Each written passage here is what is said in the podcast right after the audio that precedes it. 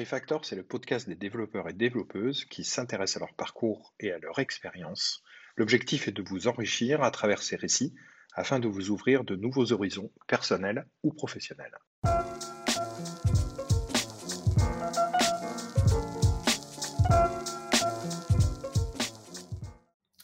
Et aujourd'hui, je suis très heureux de recevoir euh, Michael Hortali, qui est avec nous euh, en direct de Floride. Donc, euh, c'est un, Français, un Français aux États-Unis, expat depuis un certain moment.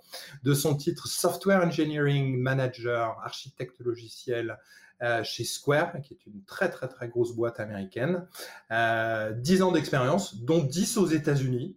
Euh, donc un, vrai euh, pur, pur, pur souche euh, développeur, software engineer des États-Unis. Michael, bonjour. Je suis très content de t'avoir avec nous.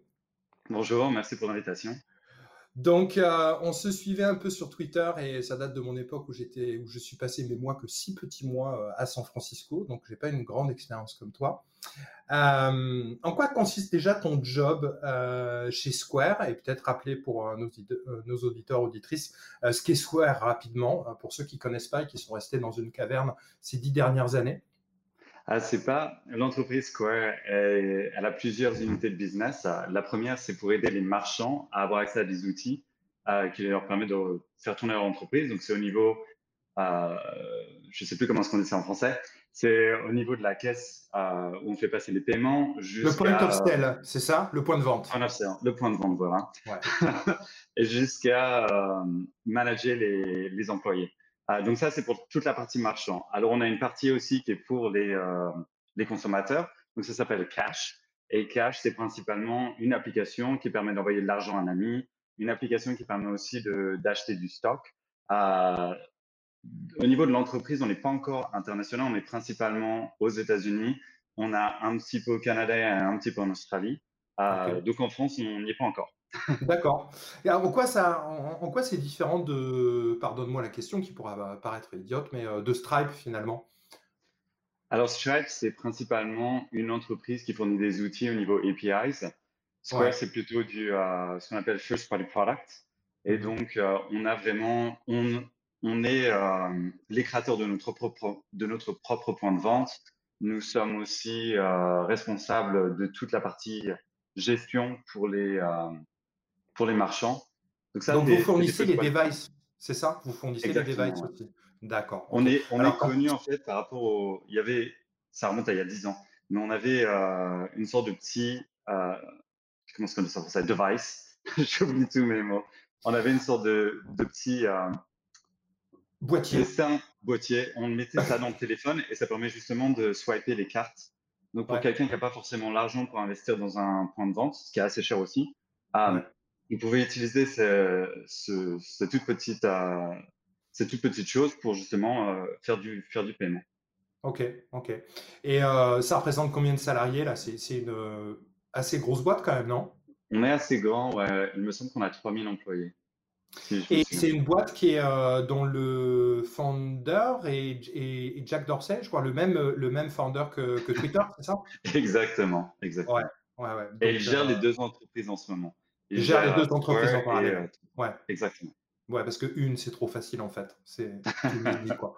Euh, alors on va en revenir. On reviendra après. À, on va faire un, un, un retour vers le passé euh, pour voir un petit peu d'où tu viens. Parce que toi, à la base, as, tu, as, as, plutôt une formation. Euh, moi, je l'interprète comme ça. Euh, école des Gobelins, école de l'image de Paris, donc plutôt créatif. Voilà, plutôt multimédia créatif que pur dev à la mode, je sais pas, école d'ingé, etc., etc. C'est ça? C'est un peu différent en fait, parce que j'ai commencé à faire mes premiers sites web, donc ça c'était en autodidacte en, euh, en 98. Là c'est vraiment les communautés en ligne, il n'y avait pas grand chose. Il y avait des jeux vidéo, j'étais super dans le monde, dans le monde euh, Coaster Tycoon, je sais pas si tu connais, uh, Age of Empires, Tomb Raider, ouais. Lovecraft. Um, et du coup, quand tu joues à ces jeux vidéo-là, quand tu euh, vas sur Internet, il n'y avait pas forcément des ressources euh, disponibles pour euh, passer d'un niveau à l'autre. Donc, je me suis dit, bon, qu'est-ce que je peux faire pour aider les gens? Et j'ai commencé à, faire des, à créer des sites à l'époque. Okay. Il y a eu d'autres sites qui ont été créés ensuite. Donc, quand tu apprends en fait à faire un site, tu découvres qu'il n'y a pas beaucoup de ressources pour apprendre à faire un site. Donc, j'ai fait un autre site pour essayer, pour éduquer les gens à comment faire un site. Après, voilà, quand tu fais un site, tu découvres qu'il y a toute la partie design qu'il faut apprendre aussi. Donc, il y a un autre site qui a été créé par rapport à la partie design. Donc, quand j'ai commencé à. à chaque fois qu'il y avait un thème, tu, à chaque fois qu'il y avait un nouveau thème, tu crées un site, quoi. Un peu, c'était un peu ça, ouais. et du coup, du coup, quand je suis arrivé à l'université, j'ai commencé à faire un, un IUT de deux ans. Euh, L'IUT, c'est très académique, donc c'est-à-dire que tu as des cours de gestion de finances jusqu'à des cours de, de base de données. Et là, j'avais pas forcément le. C'était pas, c'était pas le même domaine en fait. Il n'y avait pas le, côté euh, motivation, il n'était pas là en fait. Ouais, donc, pas euh, exactement. Du coup, ce que j'ai fait après euh, ma première année d'IUT, j'ai converti ça en comment ça ça? En IUT en apprentissage. Donc, ça m'a permis de travailler chez Skyrock. et ensuite, je suis passé au Gobelin. Et là, c'était vraiment le, le, déclic au niveau. les Gobelins, ce qui est bien, vu que c'est une école créative, c'est qu'on a la technologie d'un côté, on a l'ambition de l'autre côté. Et il faut essayer de trouver un, milieu entre les deux qui te permet de faire ce que tu veux faire. Donc, ce qu'on a fait au Gobelin, ce qui était quand même assez intéressant, on, est en 2008. On a fait une, une installation interactive où euh, c'est de l'augmenter. C'est euh, de la réalité augmentée. Exactement. Sur, euh, sur, un de tes blogs où c'est une des premières interfaces de réalité augmentée immersive, je crois. Totalement. Et tangible. C'est-à-dire que tu peux toucher les objets. Ouais. D'accord, d'accord. Et ça, c'était quand même il y a, euh, il y a 10 ans, quoi. Plus de 10 ans. Exactement. Et à l'époque, du coup, ça faisait déjà presque 10 ans, quasi. Parce que si on regarde 98-99, 2009-2020, donc là, ça fait 20 ans. Donc, je vous rappelle, tu dois avoir 33 ans euh, ou un truc comme ça. 32. Ouais, 32, je m'excuse, je suis désolé. Donc, du coup, en fait, il y a presque 20 ans d'expérience, pas loin, euh, sur, sur 32 ans, en fait, de vie. C'est à peu près ça. Exactement. Exactement. Et alors, tu t'es diplômé en 2009. On sort de la crise des subprimes. Pour rappel, euh, pour ceux, pour ceux qui se souviennent plus, 2020 euh, est une année assez pourrie, mais 2008, 2009, 2010 c'était aussi pourri. Pour ceux qui ont vécu les deux, hein, je le rappelle. Euh, et toi, tu décides de partir aux, de partir aux États-Unis. Tu décides de t'expatrier. Alors déjà, ma première question, c'est pourquoi, et puis ensuite, c'est comment, en fait, finalement? Bah, en fait, là, comme tu disais, il y avait une crise en, France, il y avait une crise en Europe, il y avait aussi une crise aux États-Unis. Et euh, quand tu es jeune, tu as envie de travailler avec des entreprises qui t'intéressent. Et là, quand tu découvres qu'il n'y a personne qui embauche, ça limite un peu tes horizons. Donc, au lieu de me limiter à la frontière de, la France, j'ai commencé à regarder un peu à l'étranger. Et j'avais une amie en Californie qui m'a donné un peu les clés. Elle m'a un peu poussé à chercher euh, aussi aux États-Unis. Et c'est là où j'ai trouvé une entreprise en Floride qui a bah, qui, qui, avait une opportunité. C'était un stage.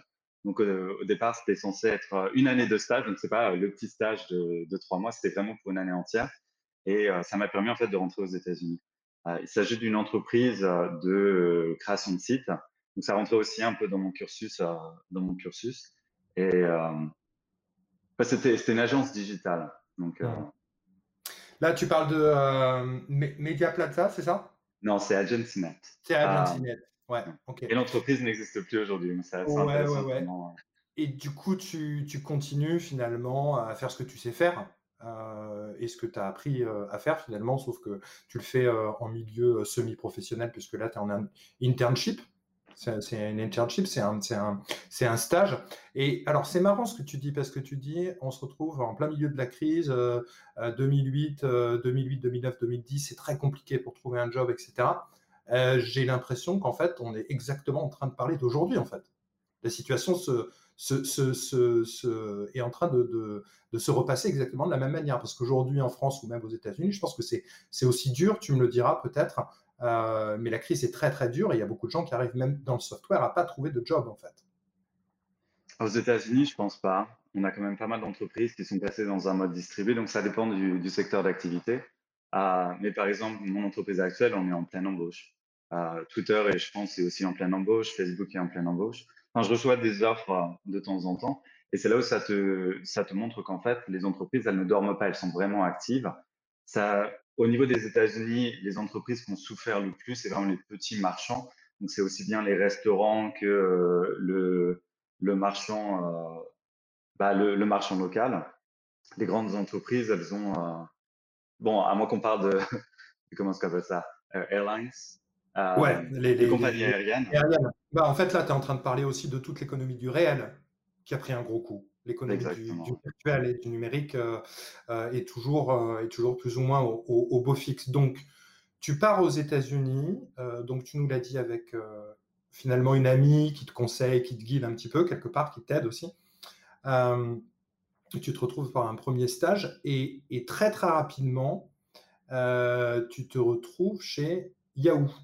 Et comment on se retrouve chez Yahoo à quoi 22 ans, c'est ça, à peu près? Euh, Je devais avoir 21 ans. On parle de 2009. Donc, les.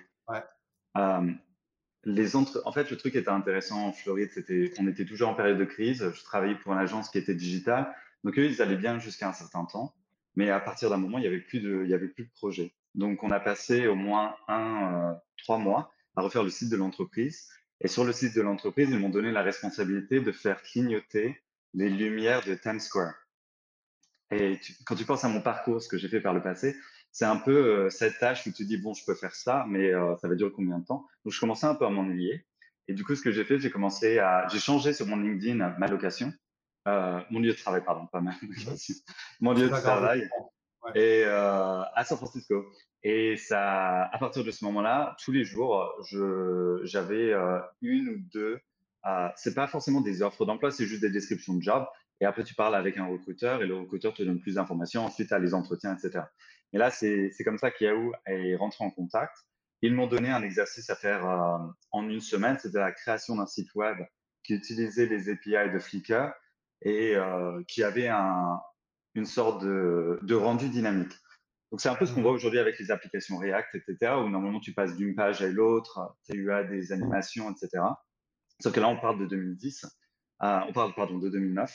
Euh, du coup, il fallait, fallait un peu tout faire au niveau framework, etc. Donc, euh, j'ai fait le projet un peu comme un étudiant, j'ai fait aussi une présentation, et ça m'a permis de me démarcher par rapport à la personne qu'il considérait, l'autre personne qu'il considérait. Donc, ça m'a permis d'avoir le, le, job. une semaine quand même, attends, excuse-moi, je, je t'arrête un moment là, il te file un projet et tu vas bosser une semaine sur ce projet, euh, finalement, avant de. Ça, c'est l'interview d'embauche. C'est énorme aujourd'hui. Euh, si, tu remets ça, euh, je, pose la question, parce qu'il y, a pas mal de, candidats à des jobs qui disent Ouais, mais attends, si je dois applayer, candidater à 5, 6, 7 jobs et qu'on me demande à chaque fois à faire des projets d'une semaine, Enfin, c'est un boulot à temps plein. Tu comprends ce que je veux dire? Euh, À ce moment-là, euh, tu étais prêt à faire ça finalement et tu t'es dit non, mais attends, je veux rentrer chez Yahoo, je vais faire un truc qui déchire et tu as, fait un, as fait un joli truc. Bah, c'est quelque chose qui leur a plu. Donc, je ne sais pas si c'est joli, mais c'est quelque chose qui leur a plu. Euh, à l'époque, j'étais aussi, j'avais, j'avais 21 ans, donc pour moi, c'était plutôt qu'est-ce que je peux faire pour continuer ma carrière aux États-Unis? Et c'est vraiment rentrer dans cette perspective. ouais. Tu le prends pas comme un, tu le prends pas comme une euh, figure imposée, rébarbative, compliquée. Tu le prends comme un challenge et tu le prends comme une euh, euh, quelque chose d'obligé pour continuer ta carrière parce qu'elle elle, elle, démarre tout juste finalement. C'est exactement ça. C'est exactement ça. Et c'est pour moi c'est une entreprise. En fait, quand, quand, on commence à répondre à ces offres, on, essaie aussi de se renseigner par rapport à l'entreprise. Donc, c'est une entreprise, je ne suis pas vraiment motivé pour y aller. Pourquoi est-ce que je vais faire ces exercices? Mmh. Par contre, quand tu es super motivé, bah, faut te donner à fond. quoi. Qu'est-ce qui t'a motivé euh, euh, justement euh, Parce que je, le dis, mais tu es aussi parti de France, à la fois parce que ça t'intéressait ce qui se passait aux États-Unis, côté tech, côté software, etc., etc., mais aussi parce que ce qui se passait en France t'intéressait pas concrètement, et même, je vais aller plus loin, presque te dégoûtait sur certains points. Euh, je, pense à, sur un de tes blogs où tu dis, bah voilà, euh, les, hiérarchies euh, complètement, les arbres de hiérarchie qui prennent 10 km de haut, l'absence de mérite, c'est-à-dire on, donne peut-être plus de place à l'ancienneté que vraiment au mérite, et puis tout ce qui est misogynie, homophobie, etc. donc le, le, côté vraiment non inclusif des environnements de travail, c'est aussi ça que tu as quitté euh, et ma question, elle est la suivante. Est-ce que tu as retrouvé un bon environnement chez Yahoo? Et ça correspond à quoi un bon environnement chez Yahoo? Il y a beaucoup de questions, donc j'essaie d'y répondre. Euh, alors en fait, quand on, quand on vit dans un environnement, on ne se rend pas forcément compte qu'il y a autre chose. Euh, donc tout ce que tu as dit, c'est vrai, mais à l'époque, je n'étais pas encore au courant de ça. Pour la simple raison que je ne savais pas qu'il y avait un autre univers. Et quand, quand tu parles d'environnement de travail, quand tu parles de comment les entreprises sont structurées, si tu n'as pas vu quelque chose d'autre, eh ben, tu ne sais pas qu'il y a quelque chose d'autre. Donc pour toi, imagines que le monde, tout le monde est comme ça, quoi. Finalement, euh, voilà quoi. Je n'irai pas seulement de dire que tout le monde est comme ça, mais c'est juste que quand tu n'as pas l'opportunité d'observer ces nouvelles choses, c'est difficile de, de, prendre un recul pour savoir qu'est-ce qui marche pour toi et qu'est-ce qui ne marche pas. Pour certaines personnes, euh, je parle surtout de mes parents ou des anciennes générations, une hiérarchie, c'était euh, c'était la règle d'or. Aller travailler pour la même entreprise pendant 50 ans, c'était la règle d'or. Aujourd'hui, quand on parle de ma génération, c'est un peu, on va travailler pour une entreprise, on les aide, ils nous aident. C'est un monde un peu différent. Donc, euh, dans, dans cette perspective-là, c'est avec le recul que j'ai pu voir les choses qui ne marchent pas en France d'un point de vue personnel. Euh, donc, au niveau, comment est-ce que je peux dire ça? Au niveau des, des raisons du départ, de mon côté, c'était surtout pour trouver, pour essayer quelque chose de nouveau aussi. On parle de la culture américaine, on parle d'un nouvel environnement. Donc, c'est là où je me suis retrouvé dans. Quand tu, quand tu as une opportunité, tu as l'occasion de l'explorer. Donc c'est pour ça que je suis vraiment parti aux États-Unis. Moi, c'était pas forcément pour comparer les entreprises françaises aux entreprises américaines. C'était surtout pour essayer quelque chose de nouveau. C'est un nouveau monde. C'était euh, des nouvelles opportunités, euh, une nouvelle culture. La culture américaine, elle ressemble un peu à la culture française sur quelques dimensions. Mais il y a des dimensions, elle est complètement différente. La liberté, par exemple, aux États-Unis est euh, très très différente de la liberté en France. Donc là, là, là, en tout cas, c'était pour remettre un peu de contexte par rapport aux raisons du départ. Maintenant, les entreprises comme euh, Yahoo, etc., elles ont des environnements qui sont dits inclusifs. Donc, ça veut dire que euh, ils vont regarder ton travail par rapport à ce que tu rapportes à l'entreprise. Donc, c'est euh, comment est-ce qu'on dit ça en français? La value added, la value que tu, tu, tu crées pour l'entreprise, en fait, la valeur que tu crées pour l'entreprise, et pas d'autres critères. Exactement. C'est ça? Mais c'est ce que tu appelles finalement euh, ce côté mérite, méritocratie quelque part. Ah oui, ici, tous les ans, notre salaire est réajusté. Euh, tous les ans, ça dépend des entreprises. Des entreprises ont des bonus où tu as des, où tu gagnes plus de parts dans l'entreprise, etc. Donc, si l'entreprise va bien, elle te donne plus de parts, donc toi, même financièrement, tu vas mieux. Euh, donc, il y a vraiment, il y a vraiment ce côté où tu participes et l'entreprise fait en sorte que tu, ta participation est récompensée. Mmh. Quelque, part, tu trouves que c'est plus euh, euh, participatif euh, et ça redistribue plus justement par rapport au mérite, par rapport rétrospectivement, hein, j'entends, par rapport à la par rapport à la France. Est-ce que tu en connais? Oui, oui, bien sûr, bien sûr. Et, les États-Unis, c'est même pas. Je parle de l'entreprise tech. Il y a énormément d'entreprises aux États-Unis. Même la tech à New York n'a pas forcément la même, le même environnement de travail. Mmh Donc là, c'est, je dirais, de façon un peu plus précise, c'est vraiment l'environnement de la tech en Californie. Ouais, donc vraiment une super niche, quoi. La tech, San Francisco euh, et, euh, et, Bay euh, Area. Et hum, donc du, du, coup, tu te retrouves chez Yahoo où tu dis à un moment donné, j'ai plus été choisi et apprécié et choisi en tout cas pour ma capacité à analyser un problème et à fournir une solution itérative. Alors ça m'a, elle m'a, cette phrase, elle m'a, elle m'a intéressé euh, et j'ai eu l'impression que c'est le côté inventif et créatif qui a séduit plus euh, que ta capacité à euh, créer des algos, des choses comme ça. tu, peux, tu peux nous en dire plus quand tu as écrit ça? Qu'est-ce que tu pensais justement derrière ça? Bah quand tu vas dans les cours, en fait, tu apprends des choses et c'est un peu statique. Quand tu vas dans l'univers de l'entreprise, tu as un besoin qui n'est pas forcément exprimé jusque, du début jusqu'à la fin. Et du coup, pour toi, quand tu penses à créer une solution, il faut créer une solution en sachant que tu ne sais pas tout. Et ça veut dire qu'il faut toujours laisser de la place pour les itérations qui vont venir ensuite. Ça va, ça répond, ça répond bien à ta question. Si, si, si, si, si. Et qu'est-ce qui te euh, euh, différencie à l'époque euh, d'un, autre software ingénieur qui avait chez, chez, Yahoo ou même en France en fait? Aucune idée. Aucune idée. Aucune idée. Et alors, rapidement, euh, rapidement euh, Yahoo, c'est une petite expérience, c'est quelques mois. Hein. Euh, parce que, en fait, mais ça, c'est pas volontaire, je crois. C'est pas volontaire. Hein. Ouais. L'histoire derrière, c'est assez rigolo. Donc, j'ai l'offre finale au mois de novembre. on fait tous les documents pour la partie immigration. Aux États-Unis, on a ce, concept de quand les quotas sont excédés, il y a une sorte de loterie et éventuellement, il y a des gens qui sont, euh, qui sont pris dans cette loterie. On a mis ma demande de visa le dernier jour, donc c'était euh, le stress par rapport à ça était énorme. J'ai eu le visa. Mon métier commençait début, euh, début janvier. Le jour de mon anniversaire, on m'annonce que l'équipe est relocalisée en Inde.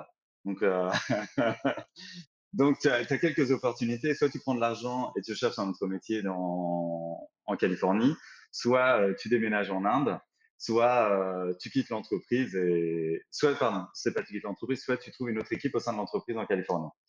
Et c'est comme ça que je me suis ensuite retrouvé chez, chez YouTube comment on, le, passage de, Yahoo à Google, on t'a redonné. comment ça se passe un, un, un process d'interview et, de, et de, de, rentrer chez Google?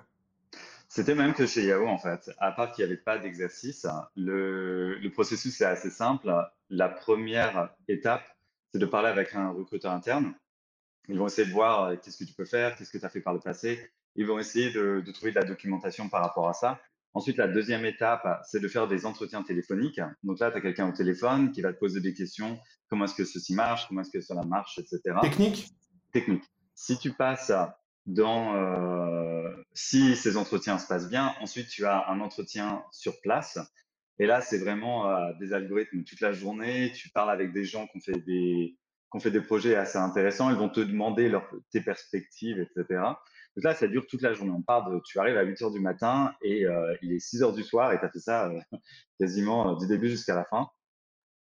Tu as un temps de pause le midi. Donc là, c'est l'entretien plus ou moins culturel. Donc c'est là où ils vont voir si tu joins l'équipe. Est-ce que tu seras une bonne addition? Et, et, après ça, bah, évidemment, ils font, tu as la discussion avec le recruteur.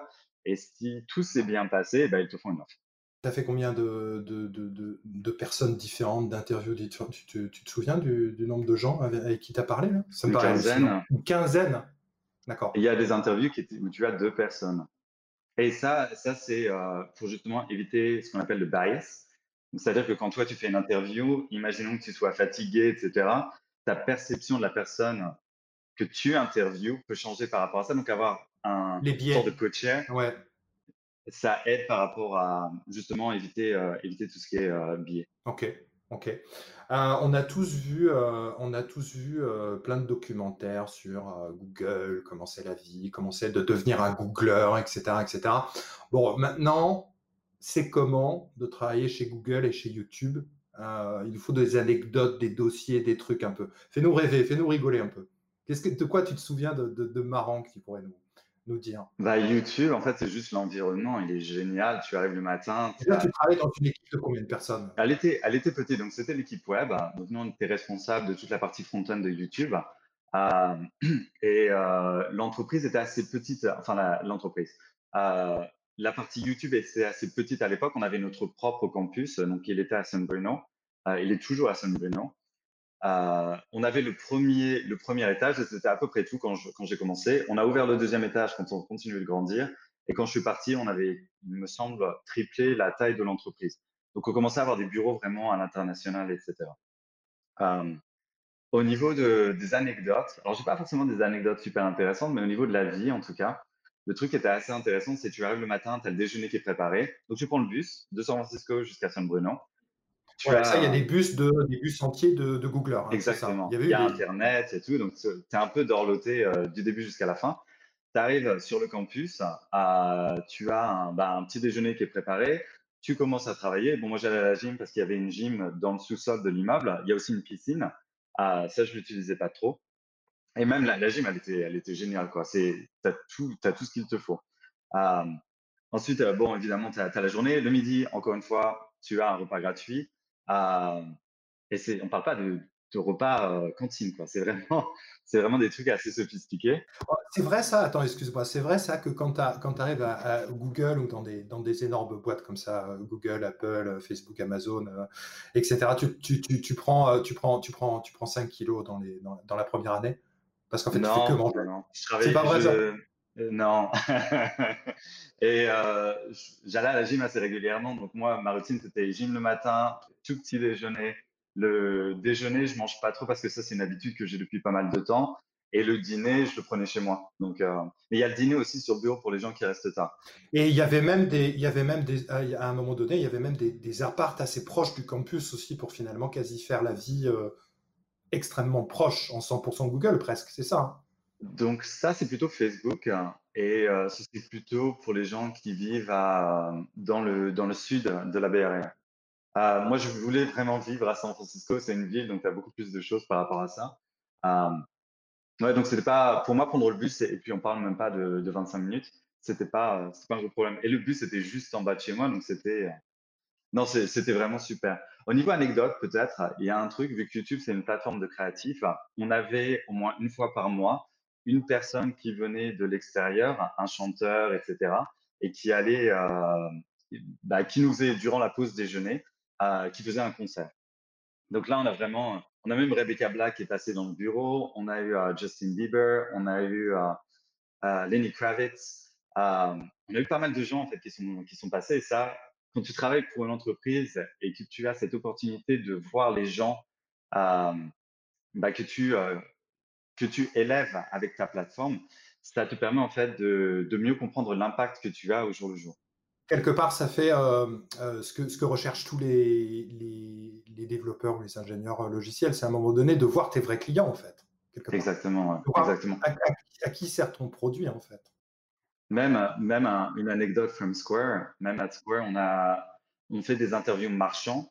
En théorie, normalement, si tu parles de, de project management, ce serait les product managers qui sont responsables de faire ça, mais ils encouragent les ingénieurs à venir et à écouter. Euh, même si tu es juste là en position de. Tu parles pas, mais au moins tu écoutes euh, et tu peux apprécier en fait d'où viennent les, euh, viennent les marchands, les, les problèmes qu'ils rencontrent au jour le jour. Et toi, en tant qu'ingénieur, tu peux être responsable pour faire des transformations. C'est vraiment là où tu as, un peu plus de responsabilité. Et c'est pour ça qu'on a, au niveau des titres, on parle de IC, Individual Contributors, alors qu'en France, on parle plus de techniciens. Mmh, mmh.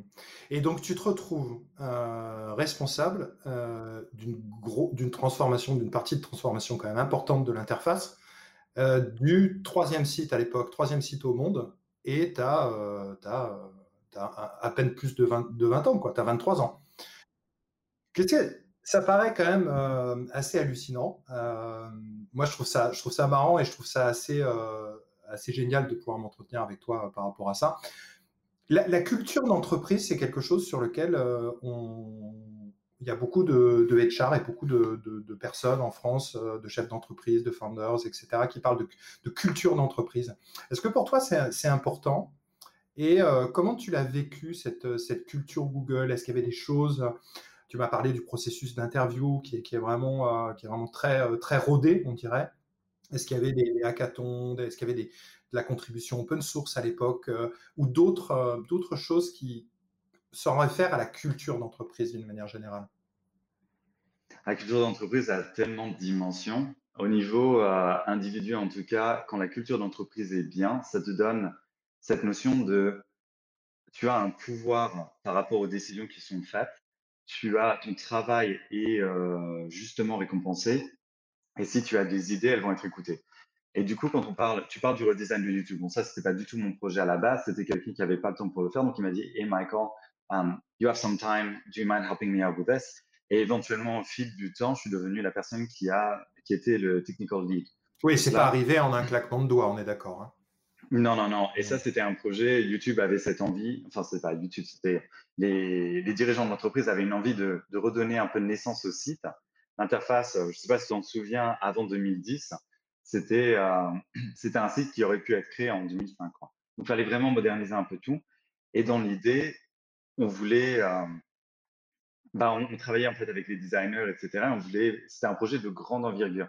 Donc, il fallait non seulement motiver les équipes locales, donc les équipes à, San Francisco, il fallait aussi motiver les équipes à, Los Angeles. Donc, les équipes de Los Angeles étaient responsables pour la, ce qu'on appelle la homepage.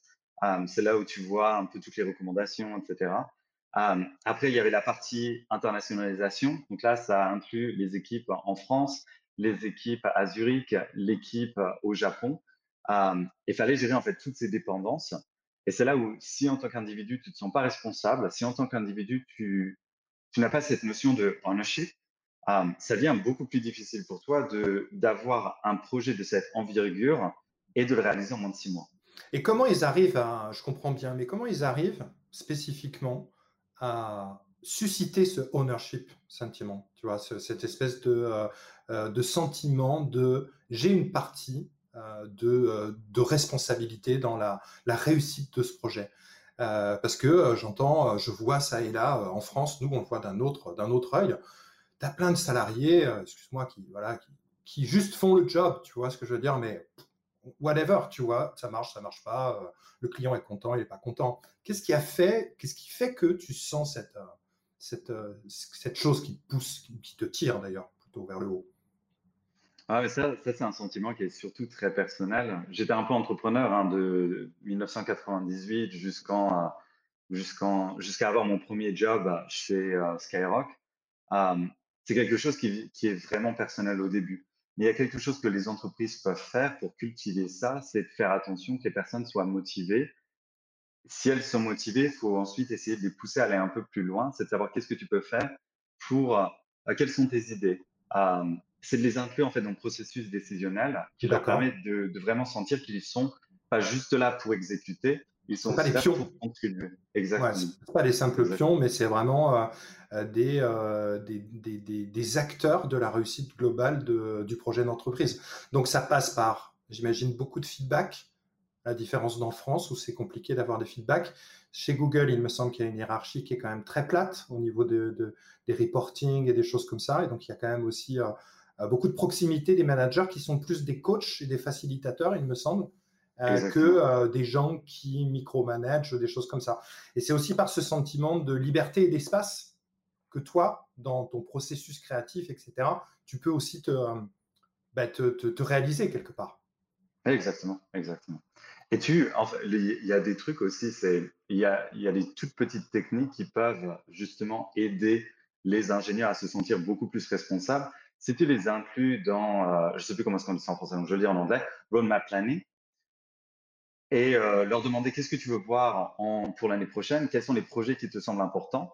Et ben à partir de ce moment-là, déjà, les ingénieurs se disent, mes idées vont être écoutées. Alors, ça ne veut pas dire que tu vas réaliser tout ce qui a été écrit, mais si tu peux réaliser dans leur liste d'idées quelques projets, au moins ils vont se sentir un peu plus responsables, ils vont sentir que leurs idées ont un impact sur l'entreprise. La pire des choses que tu peux faire, c'est à chaque fois qu'ils proposent une idée, c'est de leur dire c'est une mauvaise idée et on ne le fera jamais. Et là, pourquoi, est-ce qu'en tant qu'individu, tu devrais plus euh, donner toi-même dans l'entreprise si elle est incapable d'écouter, euh, de t'écouter? Aucun intérêt. Aucun intérêt. Jean, je te remercie pour tout ça. Moi, c'est des choses qui m'intéressent beaucoup. J'espère aussi, je pense, nos auditeurs, auditrices. Euh, durant tes, trois ans passés chez Google, il y a quelque chose d'important personnellement pour toi aussi à un moment donné qui se passe, dû et grâce finalement aussi à ce, à ce, à ce, cet environnement inclusif. Tu fais ton coming out, voilà. Euh, donc, euh, euh, et, ça, c'est quand même, quelque chose d'assez important. Nous, on est assez. moi, je suis très très pour l'inclusivité, plus de diversité dans la tech, parce que si je pense, enfin, si on est tous tous pareils, tous les mêmes, tous white men, hétéros, entre 25 et 35 ans, plus personne ne pense finalement ça t'a vraiment aidé euh, ce côté. Euh, qu'est-ce qui t'a, qu'est-ce qu'à un moment donné qui t'a dit, je suis dans un cadre de travail, un environnement qui me permet de faire ça. Il y a aussi des choses personnelles, j'imagine. Et là, je veux pas non plus forcément euh, être du coup intrusif par rapport à ça. C'est, la collusion de différentes choses en fait, j'imagine. Oui, bien sûr. la façon dont ça s'est passé, en fait, il y a une communauté LGBT au sein de, Google et euh, ils essayaient d'organiser la distribution de, de, plusieurs choses pour, euh, pour la Gay Pride à San Francisco. Et il y avait personne à YouTube qui, qui avait dit, bon, je vais aider pour la distribution de t-shirts. Et du coup, je, bah, je me suis dit, bon, je vais essayer. Et, euh, à l'époque, mon projet, c'était juste, euh, bon, je vais prendre les t-shirts, je vais les distribuer et c'est tout, quoi. Mais au final, ça m'a permis j'avais peur par rapport à ça. C'était assez rigolo. J'avais vraiment peur de, de, sortir du placard. Et au final, c'est les collègues que j'avais à l'époque, ah, ils ont pris les t-shirts, ils étaient super contents. En fait, ils ont célébré un peu ça. Et ça m'a aidé, en fait, à me, sentir que j'avais plus besoin de, de laisser une, partie de mon identité dans le placard. Et là, je pouvais vraiment être moi-même dans, dans le travail. Il y a des choses, c'est assez bête, hein, mais quand les personnes autour de moi ont commencé à réaliser que, bon, voilà, j'étais pas, j'étais pas hétéro, leur, euh, les discussions ont un peu changé. Ils ne me demandaient plus euh, où est ta petite amie, euh, est-ce que tu as rencontré quelqu'un récemment, est-ce qu'elle va bien, etc. Il n'y avait plus ces conversations. Et là, c'était c'était devenu, bon, est-ce que tu as rencontré quelqu'un, quel est son nom, etc. Et c'était, les conversations changent en fait. Ouais. Et alors, ces conversations, on les a quand, sur le moment de nos pauses. ouais. Et du coup, finalement, j'ai l'impression qu'en fait, euh, dans ce que tu me dis, c'est euh, la bienveillance un peu euh, de tes collègues par rapport à ça, qui ont accueilli finalement cette décision que toi-même, tu n'avais pas forcément encore complètement prise. Tu te dis, je vais prendre les t-shirts, je vais distribuer les t-shirts. Et en fait, ils sont venus te tirer en te disant, non mais, ils, ils ont créé un environnement de bienveillance autour qui a fait que tu as pu faire cette chose-là, en fait, après. Bah, c'était, de mon côté, c'était un peu motivé parce que j'en avais un peu marre de ces conversations. On me demandait par rapport à une euh, petite amie, etc. Euh, et là, je me suis dit, bon, ça va peut-être déclencher quelque chose. Je ne sais pas trop ce que ça va déclencher, donc j'avais un peu peur par rapport aux conséquences. Euh, et au final, ça s'est très, très bien passé et, c'est tout, quoi. C'est la fin de l'histoire. ouais, et du, coup, les, et du coup, les discussions ont pu ben, finalement repartir, mais sans être gênantes pour toi, finalement aussi. Bah, exactement. Juste, des discussions normales, quoi. Tu as rencontré quelqu'un, quoi, point barre, quoi. C'est ça? C'est un peu, c'est exactement ça. Pense un peu comme un dîner de famille où là, tu te retrouves euh, quasiment tous les jours avec les mêmes personnes et tu discutes euh, des sujets et euh, tu peux pas te présenter comme toi-même. Et là, ça, crée en fait cet univers où bah, tu peux pas répondre honnêtement aux questions, donc tu n'es pas honnête avec eux, etc. Donc, si, si tu veux vraiment couper ces, euh, ces barricades, bah, la seule façon de le faire, c'est de sortir du placard. Alors, bien évidemment, à Google, c'est un environnement qui était favorable à ça. Il y a énormément d'endroits aux États-Unis où tu peux être viré pour être différent. Ouais, bien sûr, euh, bien sûr. Là, là, on est encore en train de parler euh, de euh, spécifiquement San Francisco, qui est une ville qui est très ouverte par rapport à par rapport à l'inclusivité et la diversité. Mais bon, la, la, récente élection américaine et, et l'histoire américaine, enfin, le prouve. Il y a quand même beaucoup, beaucoup, beaucoup d'États qui sont très clairement homophobes, qui sont très clairement racistes, etc. etc. Du coup, j'en reviens en fait. Tu as dû avoir quand même un gros sentiment de relief, c'est-à-dire soulagé derrière quelque part, plus léger, plus léger quoi. C'est derrière ce truc-là quoi. Complètement. Ouais, ouais. Euh, ton, je, je, reviens à ton attachement euh, euh, à l'art en fait. Ça a joué quelque chose d'important ça a joué une partie importante dans ta, dans ta carrière, en fait, euh, là où tu en arrives, parce qu'il y a à la fois la tech vraiment pure mhm. et le côté vraiment créatif. Est-ce que tu peux nous en parler un petit peu, justement? Un côté créatif est toujours utile, hein. aussi bien au niveau de faire attention aux détails, et les détails, ça peut être aussi bien au niveau technique euh, qu'au niveau interaction.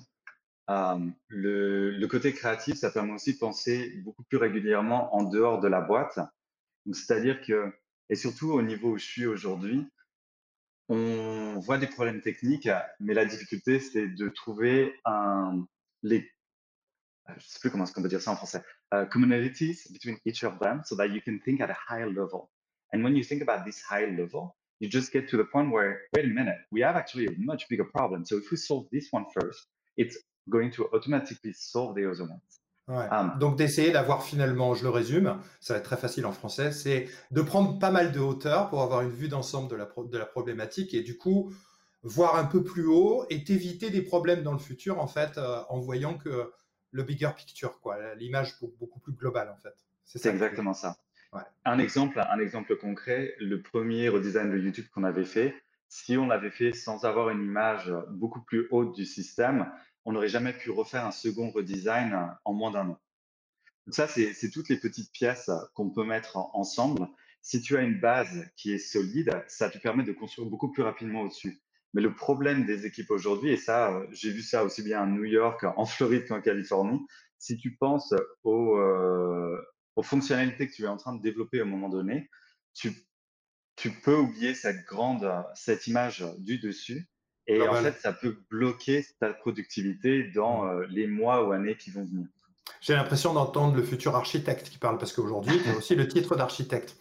Qu'est-ce qu'on peut faire de plus une fois qu'on est passé chez YouTube et Google? Parce que je me dis, après, la vie s'arrête, tu termines.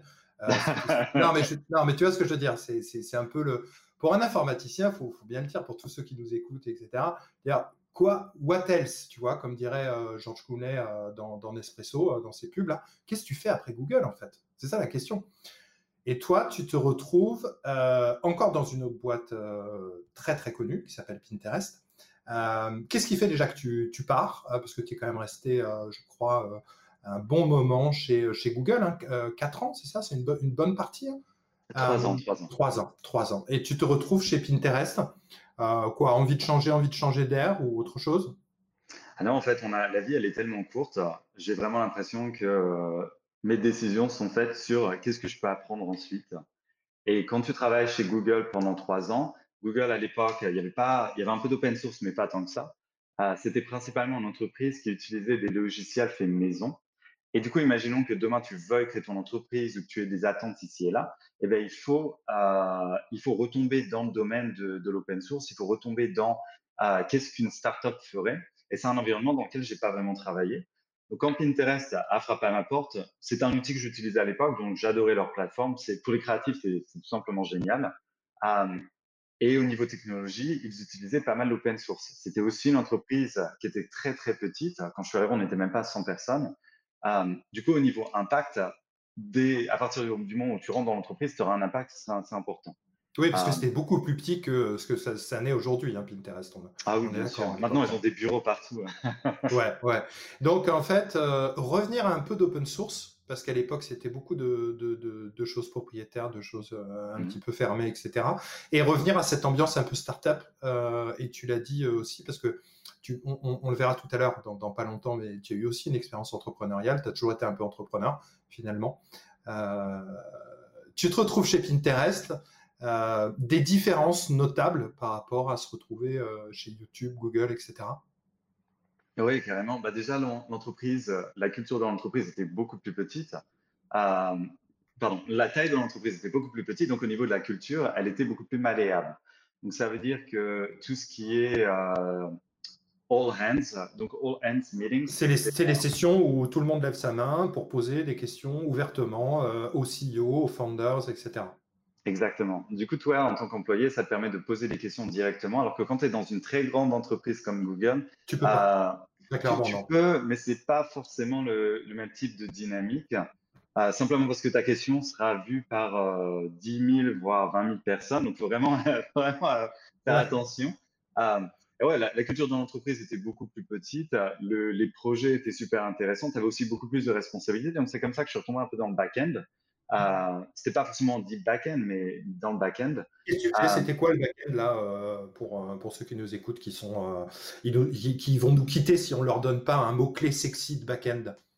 Oh, C'était Python à l'époque. Ah, bon bah voilà, ça y est, c'est fait.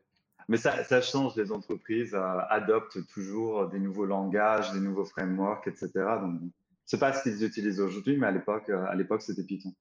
Mais c'est un peu ça en fait. Quand, quand tu es quelqu'un qui est qui, sait se motiver, quand tu sais ce que tu vas apprendre ensuite, faire les décisions de changer l'entreprise, c'est assez simple au final, à partir du moment où tu sais que ces entreprises-là vont répondre à tes attentes. Ça veut pas dire que tu vas tout apprendre du jour au lendemain, mais ça veut dire qu'au moins tu as une année, deux années, voire trois années où tu vas continuer d'apprendre des choses. Tu te retrouves ensuite, après ton expérience Pinterest, tu te retrouves dans une boîte. Je vais essayer de le prononcer. Tu me dis si vraiment je le prononce mal. The Orchid. Orchard. ok, d'accord, donc je l'ai mal prononcé, donc ça c'est cool. Euh, on coupera ça au montage, hein, j'ai pas envie de passer pour un abruti. Donc en fait, ça veut dire l'orangerie, je crois, ou, la, ou le verger. Le verger, je crois que ça veut dire le verger en français. Euh, Qu'est-ce qu'ils font cette boîte? Et là, tu changes complètement de côte, tu passes de San Francisco à New York, me semble. Donc, en passant par le Brésil, hein. j'ai vécu au Brésil, à Rio de Janeiro pendant un moment. Ah, ça, c'est compliqué. Dans San Francisco, Rio de Janeiro et ensuite New York pour affronter le blizzard. Euh, là, c'est quoi euh, cette boîte dont je ne sais pas prononcer le nom? Alors, cette entreprise-là, elle est responsable pour tout ce qui touche à la distribution des, euh, productions artistiques. Donc, au début, quand quand je suis entré à The Orchard, c'était vraiment, tu es un artiste indépendant, tu fais de la musique, on va prendre tes, tes enregistrements et on va les mettre sur tous les stores digitales. Donc, Apple, iTunes, Spotify, Amazon Music, et, etc., etc. Donc tu te retrouves, et là j'imagine que tu te retrouves aussi super bien, parce qu'il y, a, de la, il y, a de la, il y a du créatif, il y a de l'art, il y a de la musique, etc. Non? Ah, c'est super. C'est un peu la même chose. Et encore une fois, là, c'est une entreprise qui est à New York. La, structure de l'entreprise est aussi très, très différente.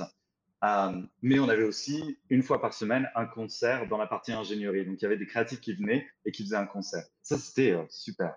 Euh, bah, du, coup, au niveau du rôle, le truc qui était assez intéressant, c'est qu'ils m'ont embauché sans trop savoir ce que j'allais ramener à l'entreprise. Pour eux, c'était bon. Software architect. C'est ça? Exactement. Euh, et ça, ça c'est un rôle qui arrivait progressivement. Donc, au début, c'était plutôt regarder les systèmes, regarder ce qui marchait bien, ce qui marchait pas bien, parler avec les ingénieurs, essayer de comprendre où étaient leurs euh, euh, pain points mm-hmm. et comprendre un peu mieux qu'est-ce qu'on peut faire dans les aussi bien au niveau people qu'au niveau euh, software pour euh, améliorer euh, l'état de l'entreprise. C'est une entreprise qui a été créée avant les années 2000. Donc, tu peux penser au niveau software stack, c'est du PHP, c'est du MySQL. Et ils avaient vraiment des problèmes. Ouais, du legacy vraiment des problèmes au niveau de... Exactement. Et du monolithe. Donc, c'était vraiment les aider à comprendre, OK, si tu vas créer une entreprise demain qui fait exactement la même chose, quelle sera l'architecture? Et tu ne peux pas partir de zéro. Il faut vraiment partir mm-hmm. du, principe que tu as un système qui existe, comment est-ce que tu peux itérer sur ce système pour créer le système de demain? Donc là, c'est guider les entreprises et les ingénieurs qui n'ont pas forcément vu quelque chose en dehors des murs de cette entreprise à euh, embrasser des techniques modernes, donc euh, microservices, cloud, AWS, et les guider en fait dans les choix techniques. Donc, tu pas mal de coaching, mentorship. pour les ingénieurs, c'était à peu près la même chose pour le management. Fallait les aider à comprendre un peu euh, quelle était l'image de, quelle sera l'image de l'entreprise dans les 5, 10 prochaines années et euh, ben justement leur expliquer sans pour autant rentrer euh, dans les détails purement techniques parce qu'ils ne sont pas forcément techniques, mais pour qu'ils aient une idée de comment est-ce que l'entreprise peut fonctionner dans les dernières années. Et l'avantage de ça, c'est que big picture. Et l'avantage de ça, c'est quand on a commencé à faire ces transformations, ça a justement aidé l'acquisition de l'entreprise par Sony Music. Et du coup, euh, j'ai commencé à, travailler à The Orchard et quand je suis parti, c'était euh, Sony Music. C'est euh, des gros, gros, gros challenges quand même là, parce que tu restes à peu près deux ans et demi. C'est une, vraie transformation. Je vais éviter d'utiliser le mot transformation digitale, mais une vraie transformation de l'entreprise, de son système, de son management, de son organisation. J'imagine qu'ils n'étaient pas du tout agiles peut-être il fallait peut-être les agiliser, etc. etc. Euh, et c'est des challenges qui sont complètement différents de ceux que tu as pu faire du coup chez Pinterest, où il y avait presque pas loin de feuilles blanches et beaucoup, beaucoup de liberté, plus de liberté, je pense.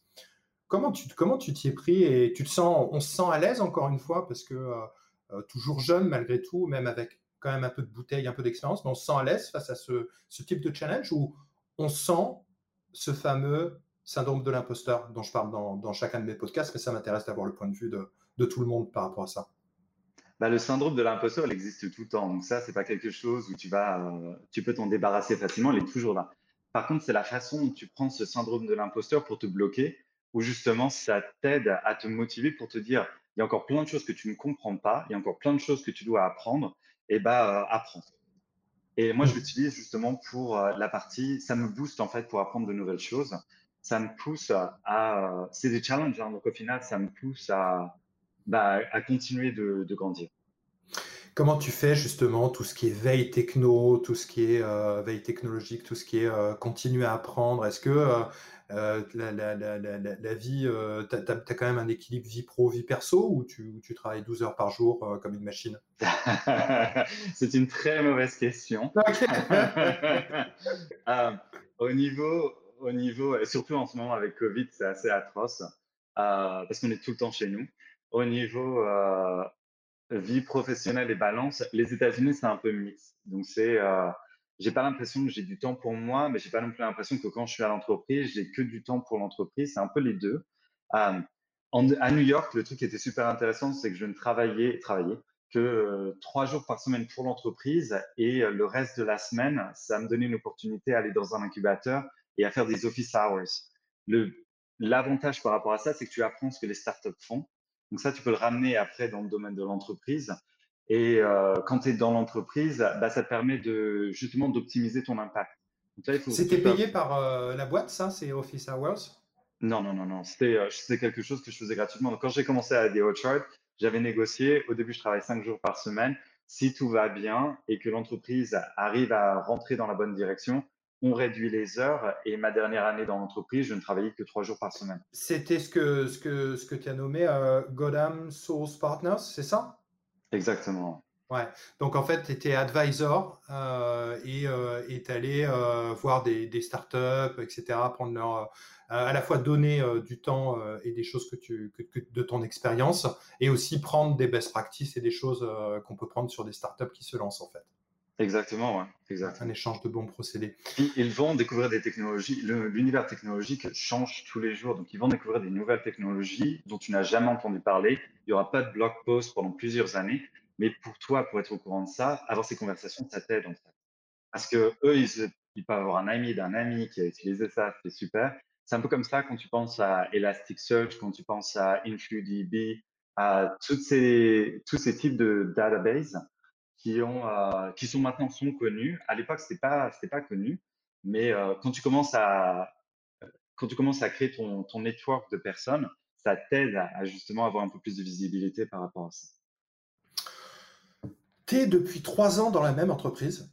Euh, et j'ai l'impression que être, être, euh, être aux États-Unis euh, trois ans dans la même entreprise, j'ai l'impression que ça fait à peu près deux cycles, deux millénaires à peu près. ma question, qu'est-ce qui, qu'est-ce qui ferait encore bouger Michael? Qu'est-ce qui, va faire qu'un jour, à un moment donné, tu, changeras, même si je probablement la réponse maintenant qu'on te connaît depuis un peu moins d'une heure? Ah, pour le moment, j'ai déjà fait un changement. Donc, j'ai changé d'équipe au mois de bah, début de début du mois de novembre. Donc, plein de nouvelles euh, choses, tu nous l'as dit. Exactement. Donc, en fait, le, le, truc qui est intéressant par rapport à Square et la vision de Jack par rapport à l'entreprise, c'est de faire un écosystème de start-up. Donc, ça veut dire que tu auras une start-up qui sera euh, au niveau de comment est-ce qu'on peut fournir des outils pour les marchands? Donc, ça, j'ai fait partie de cet univers-là pendant, pendant trois ans. Et euh, il y avait un autre univers qui était par la partie consommateur, donc cash, la partie investissement, la partie euh, peer-to-peer. Euh, il va y avoir beaucoup plus de produits, banking, etc. Ça, c'est euh, un autre univers. Donc, j'ai changé d'univers. Donc, c'est un peu comme si je changeais d'entreprise quelque part.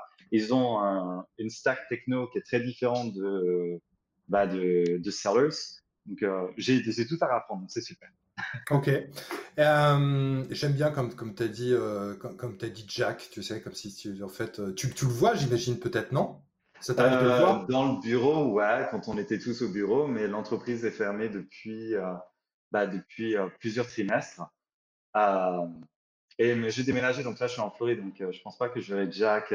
bon, la prochaine fois que tu vois Jack, en tout cas, tu lui fais la bise de la part de Pierre. Et, ça et du coup, est-ce que c'est toujours possible de partir euh, aux US Alors, pas, on est en pandémie, etc. Mais est-ce que euh, là, quelqu'un qui nous écouterait, qui sort d'école, etc., un petit peu comme toi, euh, tu sortais en, 2008, 2009, 2007, 2008, et, qui voudrait aller aux États-Unis, est-ce que c'est toujours possible, même si difficile? Ça, c'est la première question. Et est-ce que tu le conseillerais aujourd'hui, en fait? Ça dépend de leurs attentes. Hein. En fait, ça dépend vraiment de ce qui est au niveau de leur carrière professionnelle, qu'est-ce qu'ils veulent faire ensuite? Alors, à qui tu le conseillerais finalement? À quel type de, personne tu le conseillerais? Qu'est-ce qu'il faut avoir finalement euh, comme moteur pour, euh, pour que ça soit intéressant de partir là-bas? C'est pas pour tout le monde, j'imagine. C'est pas pour tout le monde. Et on voit des Français qui viennent aux États-Unis, qui après six mois euh, repartent. et repartent en France.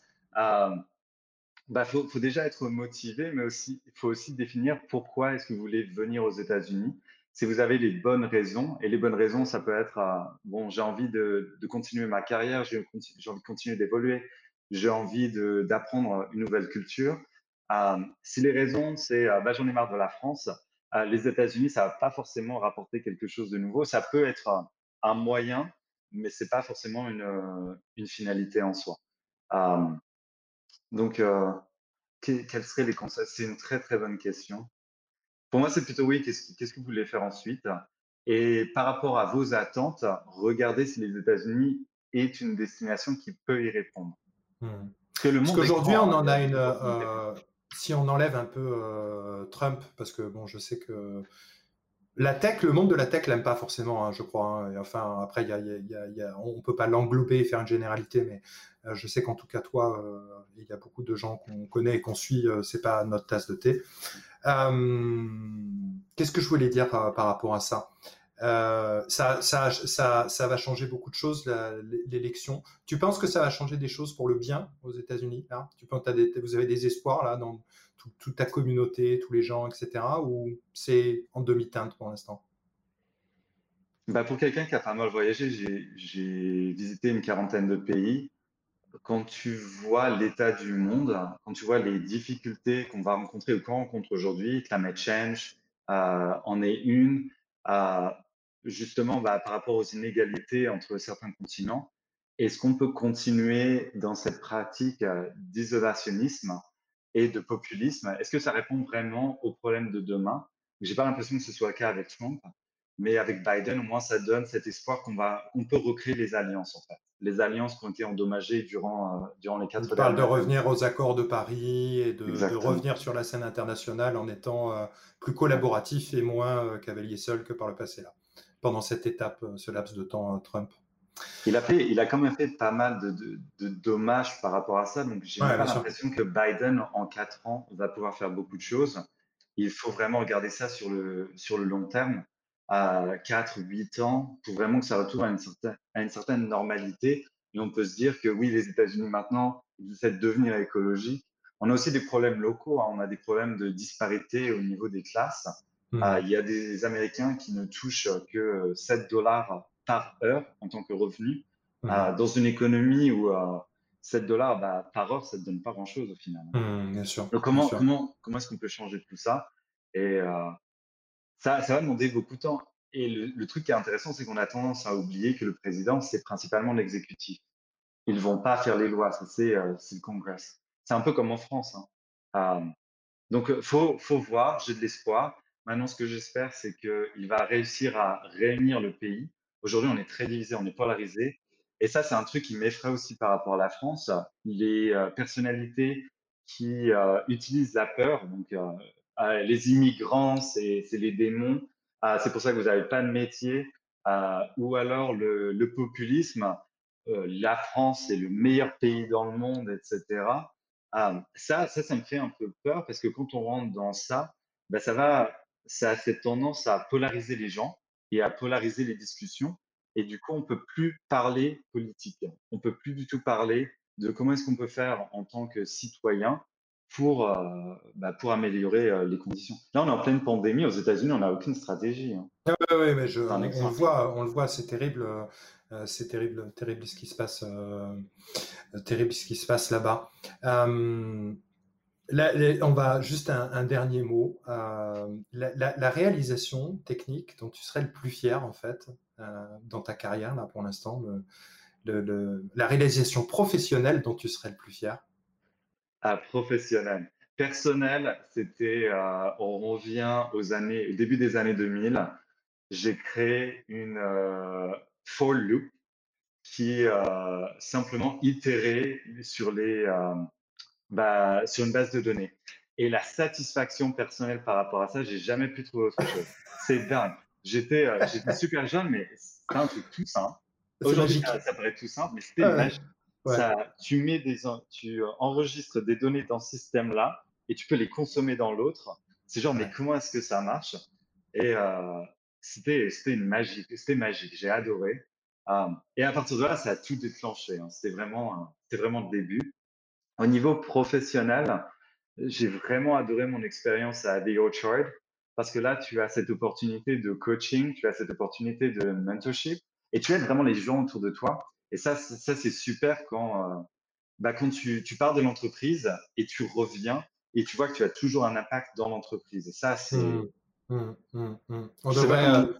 On, devrait, toujours laisser un petit peu de temps finalement aux salariés pour qu'ils puissent partir, aller voir des startups, etc. et puis revenir. Il faudrait, faudrait repenser, repenser pas mal de choses au niveau du travail. En ce moment, il y a quand même beaucoup de choses qui se passent au niveau de, de se retrouver face à des vrais problèmes, des vrais enjeux sociaux, géopolitiques, climatiques, environnementaux, tout ce que tu veux, etc. Donc on a quand même pas mal de challenges. J'ai été très content de, discuter avec toi, de faire mieux connaissance, euh, même si euh, c'est vrai que ton français est quand même euh, vraiment... Il y, a beaucoup de travail à faire. Quand est-ce que tu reviens en France? Quand est-ce que tu reviens en France pour partager un plateau de fromage? Bah, écoute, on était censé rentrer en France au mois de septembre, et puis avec Covid, ben, on n'a rien pu faire. C'était pour le mariage de ma sœur, on l'a complètement loupé. Donc ça, quand est-ce qu'on rentre en France bah, Quand le monde peut fonctionner de nouveau. Mais je peux t'assurer qu'on l'attend, ce plateau de fromage. On te retrouve sur, euh, sur Twitter, euh, online, euh, tu as un blog aussi. on ne peut pas rester deux heures, etc. Mais ça a été très, très intéressant de discuter avec toi, d'avoir ton point de vue. Je suis très content d'avoir pu discuter un peu plus intensément avec toi et de te connaître un peu plus. Passe une bonne journée parce que chez toi, il est quoi Moins 6, il doit être, euh, il doit être 11h ou midi Presque midi? C'est exactement ça, 11h. Ouais, voilà. Merci beaucoup, Michael. À bientôt. Merci beaucoup, Pierre. À la prochaine. Bye bye. Vous êtes développeur ou développeuse, vous souhaitez vous former sur des frameworks JS modernes comme React ou Node, retrouvez nos formations Flint Academy en cliquant sur le lien en description.